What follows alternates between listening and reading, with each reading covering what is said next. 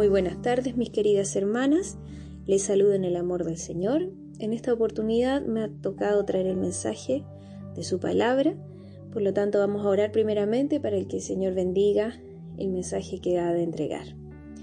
Señor, te damos gracias por tu amor y tu misericordia, gracias por la oportunidad que nos das de escudriñar tu palabra.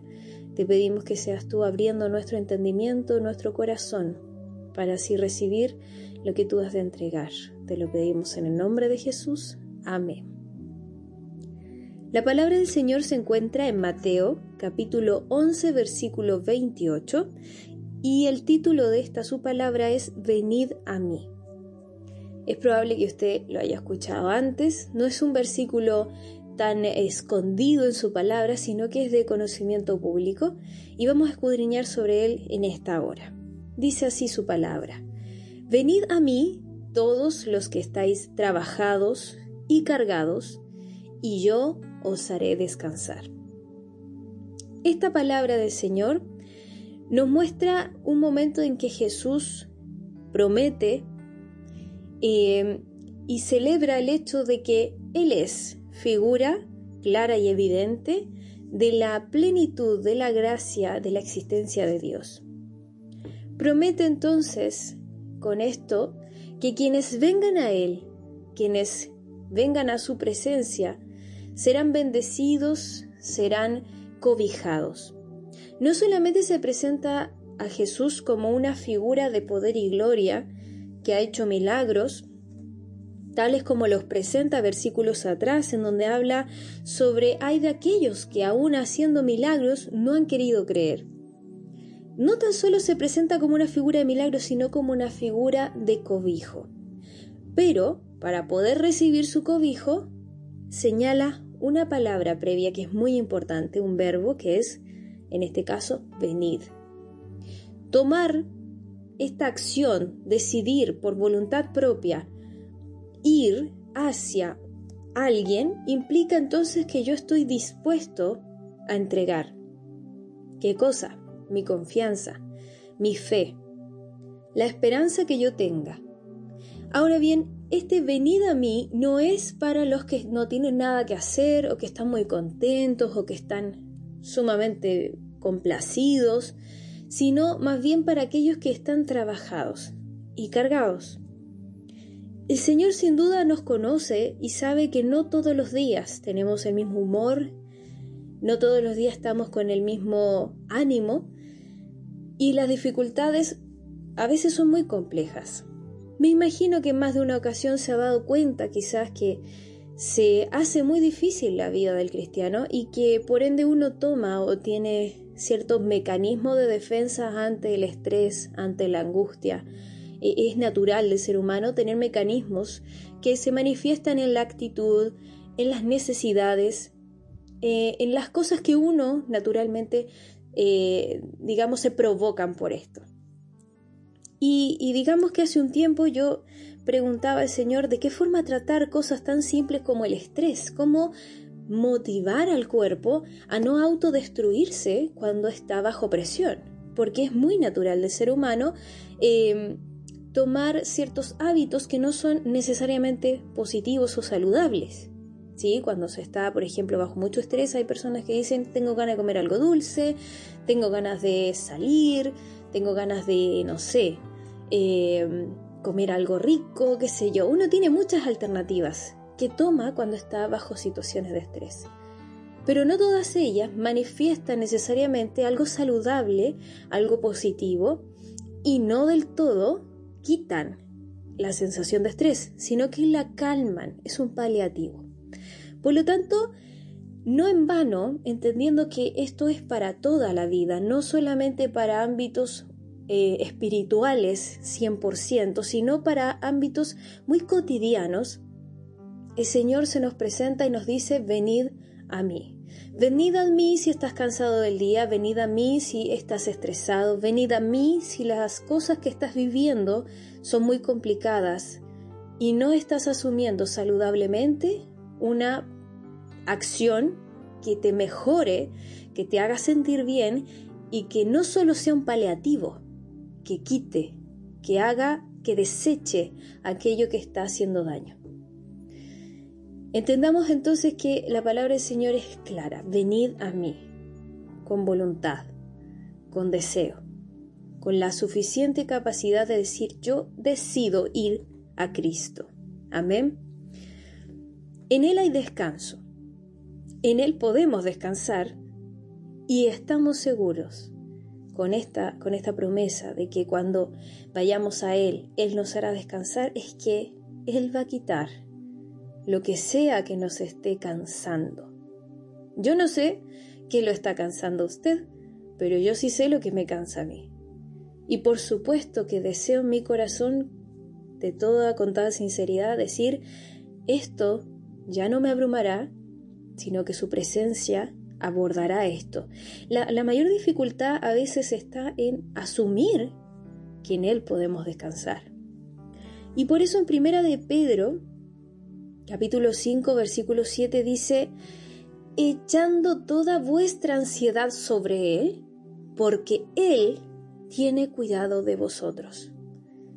Echemos, dejemos, descarguemos, quitemos ese peso que nos está abrumando, que está quizás condicionando nuestras vidas y que en muchos casos pasa que nos impide poder tener esa voluntad necesaria para servirle esa lealtad que, que pide Dios de nosotros, que nos impide también tener un testimonio de acuerdo a lo que el Señor nos pide.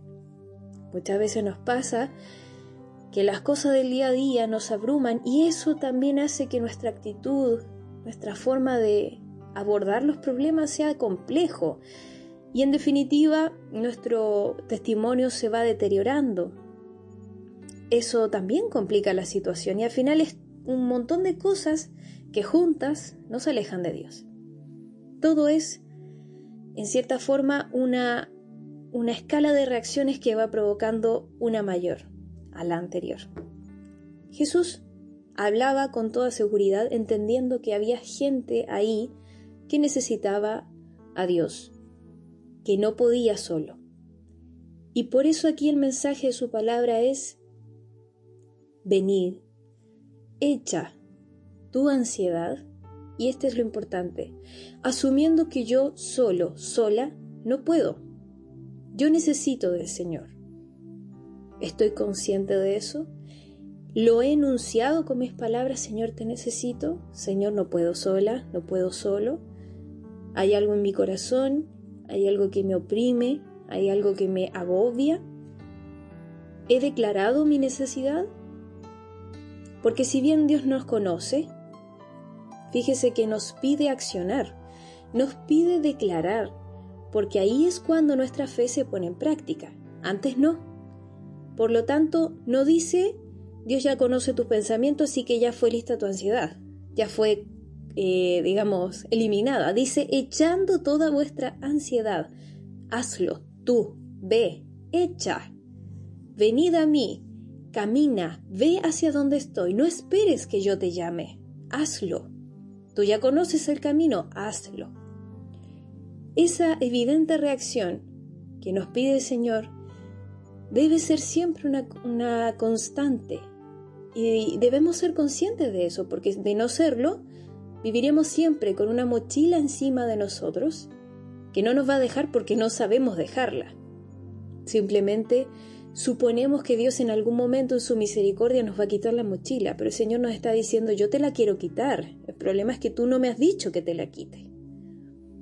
Así que ante esto, por fe y en confianza, en la presencia del Señor, hoy nos habla de justamente dejar de tener sobre nosotros un peso del cual no hemos sido capaces de reconocer, de actuar, de declarar ante la presencia del Señor. En Romanos capítulo 8 versículos 37 em, al 39 vemos una realidad que también hemos escuchado antes, hemos hablado sobre ella y que justamente es importante recordar.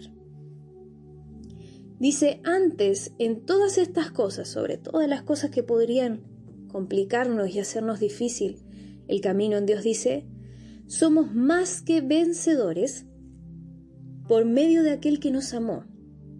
Por lo cual, estoy seguro de que ni la muerte, ni la vida, ni ángeles, ni principados, ni potestades, ni lo presente, ni lo porvenir, ni lo alto, ni lo profundo, ni ninguna otra cosa creada nos podrá separar del amor de Dios, que es en Cristo Jesús, Señor nuestro.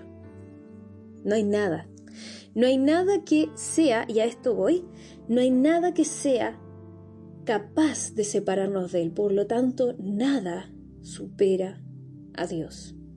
Nada. Ni aun esas cosas que se ven muy difíciles. Eso que decimos, no, esto siempre ha sido conmigo, eh, siempre ha sido mi mochila, siempre ha sido mi cruz, siempre ha sido mi problema.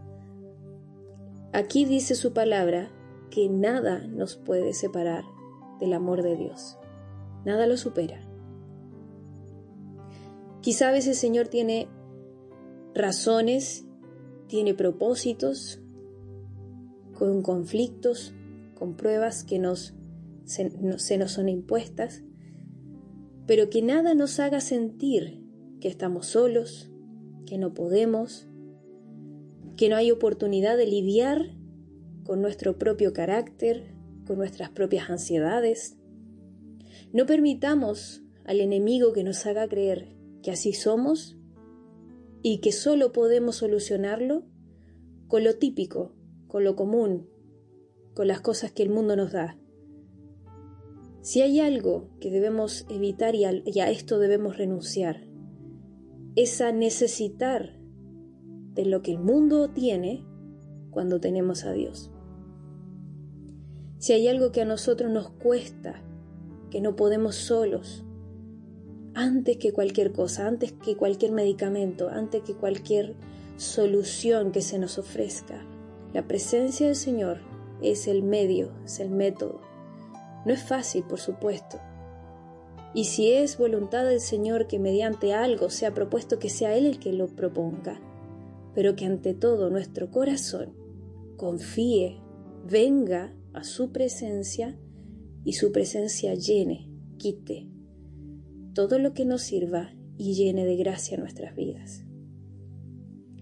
Hay muchas razones día a día para sentirnos abrumados, pero si estamos trabajados, si estamos cargados, descansemos en la plenitud del Señor.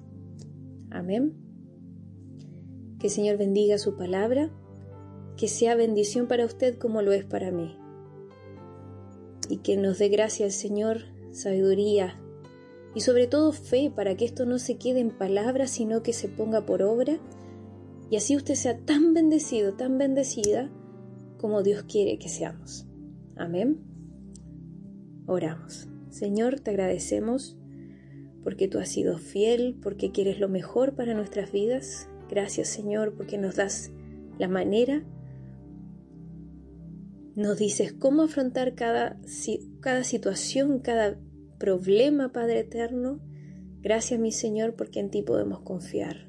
Señor, nos declaramos necesitados y sea cual sea la situación, Señor, ayúdanos para ir a ti siempre y recordar que al decirlo, Señor, estamos declarando que somos necesitados de ti y que en ti encontraremos paz, descanso, libertad para nuestras vidas. Mi Dios, te agradecemos y que esto haga vida en nuestros corazones. En el nombre de Jesús. Amén.